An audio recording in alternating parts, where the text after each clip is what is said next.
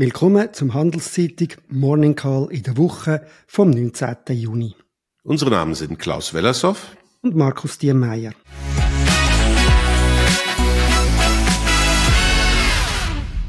Wie immer geben wir Ihnen einen Überblick über die wichtigsten Entwicklungen in der Wirtschaft. Klaus, willkommen zurück aus der Ferien. Ich hoffe, es war cool. Hast du es genossen? Ja, sehr. Also es war, ich war ganz woanders äh, in Botswana und war vollkommen abgeschnitten von der Umwelt und Wirklichkeit. Kein WhatsApp, kein Telefon äh, und mitten in der Natur.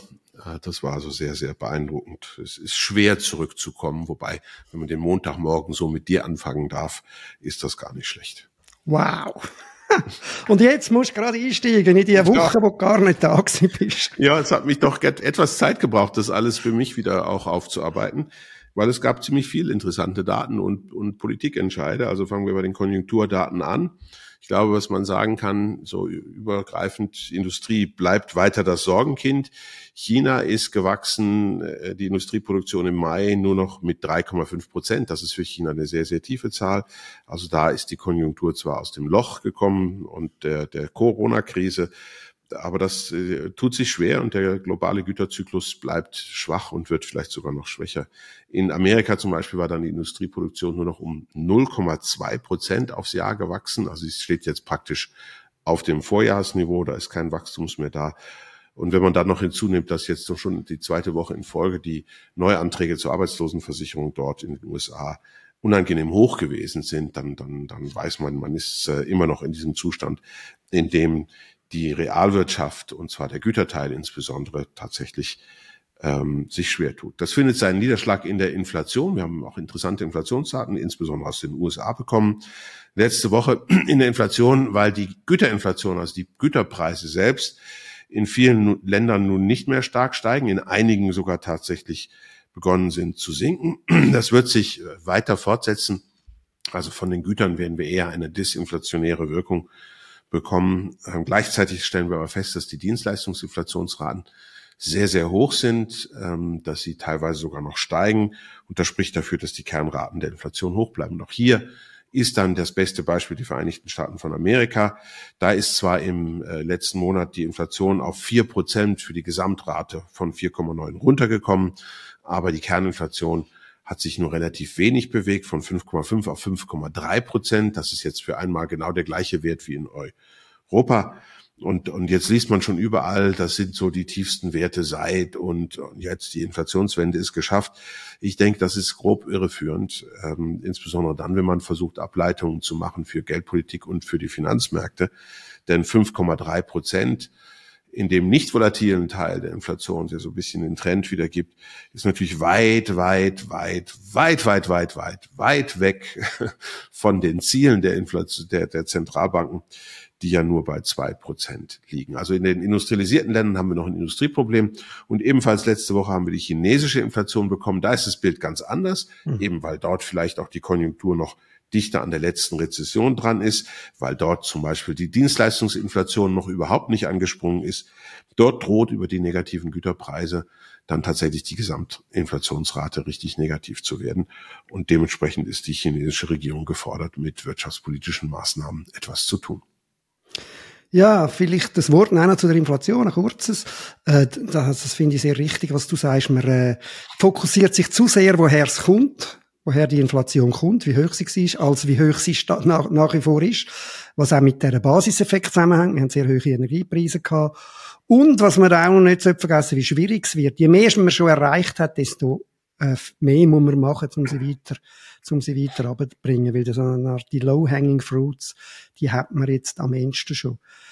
Ja, dann haben wir, du hast es angesprochen, Politentscheid. Wir haben die Notenbank Aktionen oder Entscheid von vielen Notenbanken, vom FED, also von der US-Notenbank, von der Europäischen Zentralbank, von der Bank of Japan und sogar in China haben wir äh, etwas gesehen. Gehen wir, fangen wir an mit dem FED. Das ist wahrscheinlich, was am meisten beachtet worden ist, angesichts von der Bedeutung von der US-Wirtschaft. Die, die amerikanische Wirtschaft hat äh, keinen Anstieg von den Zinsen vorgenommen, hat einen Belag bei 5 bis 5,25 Prozent, also in dem Zielband. Das ist äh, zwar erwartet worden, aber trotzdem schräg, weil äh, sie hat gleichzeitig angekündigt, sie werde es dann künftig noch machen, also durch die sogenannten Dotplots, also durch die Umfragenart unter den Anhängern, nicht Anhänger, unter den Mitgliedern vom Entscheidungsgremium dort das ist ein bisschen schräg. Warum verschiebt man es auf die Zukunft, wenn man doch eigentlich jetzt Gründe hätte, um die, um die, in, äh, um die Zinsen anheben, äh, angesichts von einem stark bleibenden Arbeitsmarkt und eben, wie du gesagt hast, der hohen Inflation. Wolltest du gerade zum FED noch etwas sagen? Nein, ich denke, da wird, wird ja viel drüber geredet. Ähm, die werden das jetzt abwarten und die haben natürlich Sorgen um die Konjunktur. Das ist halt, mhm. und, und, und, und das ist aber schon ein interessantes Zeichen, dass sie sagen, naja, jetzt gucken wir erstmal, was wir da für einen Schaden angerichtet haben, bevor sie weitermachen. Mhm. Ja, dann haben wir äh, eben noch die Europäische Zentralbank gehabt. Dort, die hat angehoben um ein Viertel Prozent auf 3,5 Prozent, wenn man die, die Deposit Rate nimmt. Die DZB hat ja mehrere Raten. Das ist das höchste Level seit 2001. Ähm, ja, auch die EZB selber, gibt einen Grund, warum sie das muss machen. Sie hat nämlich ihre eigene Inflationsprognose erhöht auf äh, jetzt 5,4 Prozent fürs ganze Jahr und auch Core Inflation, also Kerninflation, auf 5,1 Prozent. Das ist natürlich sehr weit entfernt vom 2 Prozent Ziel. Dass die Inflation höher ist, hat sich dann auch bestätigt. Nochmal am, äh, am Freitag, nachdem die festen Zahlen gekommen sind, die vorläufigen haben wir gehabt, und die sind dann genau gleich rausgekommen, bei 6,1 Prozent. Ja, äh, auch die Erwartungen da sind, dass die EZB weiter ansteigt, wenn man die, die Zinserwartungen an den Märkten anschaut. Eine Ergänzung zu der EZB. Nee, ich, die haben müssen einfach noch mehr machen. Der Realzins ist noch negativ, deutlich negativ. Mhm. Ähm, die sind der, der, der Fed hinterher. Deswegen macht das schon Sinn, dass wenn die Fed anhält, die Amerikaner also nichts machen, dass die Europäer jetzt noch weiter die Zinsen anheben. Genau. Dann haben wir die Bank of Japan am Freitag. Da haben wir ja ein paar Mal schon drüber geredet. Die wahnsinnige Geldpolitik, äh, trotz ansteigender Inflation, die halten da. Die haben äh, immer noch Negativzinsen. Der Leitzins ist immer noch im negativen Bereich. Und wir haben China gehabt, wo zwar eigentlich nicht offiziell eine Verkündigung gehabt, das kommt in der nächsten Woche, also in der laufenden Woche, aber sie haben Zinsen trotzdem gesenkt äh, und, und kündigen schon bereits weitere Stimulierungsmaßnahmen an. Die chinesische äh, kommunistische Partei wird nervös angesichts von der doch schwachen Wirtschaftsentwicklung, anders als man es noch Anfangsjahr erwartet hat. Wolltest du dazu etwas sagen? Nein, ich glaube, wir haben alles gesagt. Es war tatsächlich eine super volle Woche. Also ich glaube, es war die ideale Woche, um als Ökonom auf Urlaub zu gehen. Ja, vielleicht noch zu den Aktienmärkten etwas. Die sind äh, positiv gewesen. Der SMI hat um 1,17, also rund 1,2 Prozent zugelegt. In den USA ist es deutlicher aufgegangen. Der S&P 500, also der Hauptindex, 2,6 Prozent. Der Nasdaq 3,25 Prozent. In den USA redet man schon bereits von einem möglichen weiteren Bullenmarkt, also dass es, weil es dort sehr deutlich aufgegangen ist, seit dem letzten Oktober mehr als 20 Prozent. Der Nasdaq mehr als 30 Prozent seit Anfangsjahr. Äh, noch letztes Jahr haben wir vom Gegenteil geredet, vom Bärenmarkt, weil es dort um 20 Prozent abgegangen ist. Also der Börsen im Moment positive Stimmung. Wenn du nichts mehr sagen willst, gehe ich zu dir zurück. Wahnsinn ja, von der Woche. Es ist ja schon fast der Wahnsinn der Woche, wenn man, wenn man sich das genau überlegt. Auch da finde ich, gab es wahnsinnig viel, was man jetzt erwähnen könnte. Ich fand das God Save the Queen Man von Joe Biden äh, wirklich einen absoluten Wahnsinn. Also der amerikanische Präsident, der am Ende eine Rede zur Frage der Waffenkontrolle im Land äh, noch so ein kleines Gepenkel mit den Zuschauern hatte und die Bühne dann verlässt mit God Save the Queen. Lässt sich schon fragen, wer wird denn da als das nächste Mal Präsident? Joe Biden vielleicht eben nicht. Ich, ich, auf der wirtschaftspolitischen Seite staunt man ja nur noch, was die Leute im Augenblick alles so äh, beschließen und machen und worüber sie sich streiten. Insbesondere wenn man gerade in einem Entwicklungsland gewesen ist. Also ich für mich, um nur eins rauszupicken, die Stadt Zürich hat äh, gestern beschlossen, die Stimmbürgerinnen und Stimmbürger, dass sie ein neues Schulhaus bauen wollen, bei dem eine Investitionssumme von 250.000 Franken pro Schüler angedacht ist. Also ich, ich, ich weiß nicht, äh, ob die Leute noch rechnen können oder nicht. Mhm. Mir scheint das wahnsinnig viel zu sein. eine Viertelmillion pro Schulplatz. Das ist ja nicht für den einzelnen Schüler, aber dafür baue ich in Botswana eine ganze Schule. Für, für das, was ich hier in der Zürich für, für einen Schüler ausgebe. Haben die mhm. Leute jetzt noch alle, oder was ist das für eine Luxusmentalität, die da im Bildungswesen, in, überhaupt im staatlichen Bereich um sich gegriffen hat. Man könnte fast meinen, uns geht's tatsächlich zu gut. Finde ich sehr eindrücklich, wenn man einmal eben, wenn man über den Tellerrand rausschaut, wie man so schön sagt, wenn man andere Länder gesehen hat, vor allem eben auch sehr viele ärmere Länder, finde ich sehr einen eindrücklichen Punkt. Ja, was ist mir aufgefallen? Auch da, ähm, äh, find, ich habe schon mal darüber geredet, das ist da die AI, also die, die in, künstliche Intelligenz Bubble, die geht weiter. Äh, letzte Woche hat äh, das Unternehmen Nvidia den Börsenwert von einer Trillion Dollar, also 1000 Milliarden Dollar erreicht, äh, ist 200, der, der, der Aktienkurs, der, der, Kurs pro Aktie ist 220 mal der aktuelle Gewinn mittlerweile, also wahnsinnige Wachstumserwartungen. Wir haben gleichzeitig äh, Investitionen gehabt, massive Investitionen, die bekannt gegeben worden sind, zum Beispiel vom Beratungsunternehmen Accenture, drei Milliarden über die nächsten drei Jahre. Insgesamt allein in diesem Jahr werden laut einer Schätzung 42,6 Milliarden von Unternehmen in künstliche Intelligenz reinputtern. Also da haben wir eine gewaltige Entwicklung. Gehen wir dann aber in die nächste Woche und zurück an Klaus. Ja, nach der Inflation auch in den Bewertungen von Tech-Aktien gehen wir wieder an die moderne, normale Welt zurück. Konjunkturdaten diese Woche etwas leichter als letzte Woche. Am Dienstag erwarten wir die Zahlen zum amerikanischen Häusermarkt im Mai. Da leidet ja darunter, dass die Zinsen doch sehr deutlich angestiegen sind. Also die BK-Zinsen in den USA haben sich von, grob gesprochen, von drei auf sechs Prozent verdoppelt.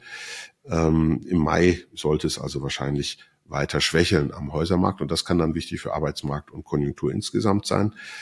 Ähm, Donnerstag Konsumentenstimmung in Europa im Juni, die bleibt wahrscheinlich tief und Freitag kriegen wir dann eine ganze Reihe von Umfragedaten bei äh, Unternehmen, Dienstleistung, Industrie. Da wird man dann genau hinschauen können, ob das bei der Industrie tatsächlich weiter runtergeht oder ob das tatsächlich die Industrie, die Dienstleister, die ja jetzt eine gute Stimmung bis jetzt zeigen, letzten Monat insgesamt schon etwas schwächere hatten, äh, aufgewiesen hat, ob bei denen tatsächlich jetzt so dieses Rezessionsvirus langsam ankommt oder nicht. Mehr ist es, glaube ich, nicht aus der Konjunkturdatenseite, aber politisch geht es tatsächlich wieder rund. Ganz genau. Die Schweizerische Nationalbank in der Schweiz dürfte äh, zumindest beachtet werden. Die Erwartung dort ist, äh, dass sie ein Viertel Prozent auch erhöht, 0,25 Prozent auf 1,75 ihrer Leitzins. Ähm, der, der, der Thomas Jordan, der Präsident äh, vom, äh, vom, von der SNB hat äh, Swiss Economic Forum schon angekündigt, dass er noch nicht zufrieden ist und der Anstieg weiter äh, wird bleiben. Die Inflation in der Schweiz ist an sich auch recht oben runtergekommen wieder, ist ja höher als 3% gewesen, ist jetzt äh, Headline, also die, die gesamtgemessene Inflation bei 2,2, Kerninflation bei 1,9%. Was meinst du zu der SNB? Ja, die wird natürlich wieder noch steigen. Ne? Ich glaube, das, das wissen wir ja beide auch, dass es über die äh, jetzt angekündigten Mieterhöhungen, die da kommen, das gibt nochmal einen Schub und da kommen eine ganze Reihe von administrierten Preisen jetzt tatsächlich noch mhm. nach. Wenn man auf die äh, äh, Preisinflation der nicht administrierten Preise im Warenkorb der Konsumentinnen schaut, dann sieht man äh, relativ deutlich schon, dass wir doch weit deutlich über zwei sind und das ist der Grund, warum Thomas Jordan, Jordan mhm. im Augenblick zu Recht unzufrieden ist. Und mhm. dann macht ein Viertelprozent bestimmt Sinn in diesem Umfeld. Will man vielleicht das Boot auch nicht so schütteln, weil ich denke, wir ja finanzmarkttechnisch noch nicht aus dem Gröbsten raus sind. Ähm, Im Gegenteil, also die höheren Börsenkurse, die das jetzt ausgelöst hat, die geben den Zentralbanken eigentlich Anlass dazu, die Zinsen doch noch weiter anzuheben, weil die, dieser Überoptimismus in den Finanzmärkten ja in sich wieder Finanzstabilitätsfragen aufwirft. Mhm. Das haben wir ja gerade erst vor einigen Monaten ähm, gesehen. Und, und, und wenn man da jetzt Schritt für Schritt die Lage weiter abkühlen kann, dann geht das hoffentlich in die richtige Richtung. Mhm. Du hast Finanzstabilitätsfragen angetönt. Ja, auch dazu werden wir im, im Zug von der äh, Präsentation von der Nationalbank auch noch einen Bericht bekommen, weil die Nationalbank wird am Donnerstag auch den Finanzstabilitätsbericht rausgeben. Da sind wir dann gespannt, ob sie da irgendein Risiko äh, ausmacht. Weiter Oder Notenbank. vielleicht ein bisschen selbstkritisch wird, weil, weil Finanzstabilität haben wir jetzt ja gerade nicht unbedingt gehabt in der Schweiz. Nein ziemlich das Gegenteil, wenn man denkt, was man eine wahnsinnige Entwicklung hat mit dem Niedergang ja. von der Credit Suisse. Ich bin gespannt, ob sie dazu etwas sagen wird. Äh, wir haben zu den Notenbanken noch, den, was beachtet werden wird, ab der Herr Powell, der, der, der Notenbankchef von Fed, der muss äh, antraben vor dem Parlament, also vor beiden Häusern vom amerikanischen Parlament und seine Politik äh, rechtfertigen. Da werden alle wieder anschauen und wollen rauslesen, aber noch irgendetwas sagt über, wie er weitermachen will. Sonst äh, ist es das für diese Woche. Tja, lassen Sie sich kein X für ein Ü vormachen und bleiben Sie gesund.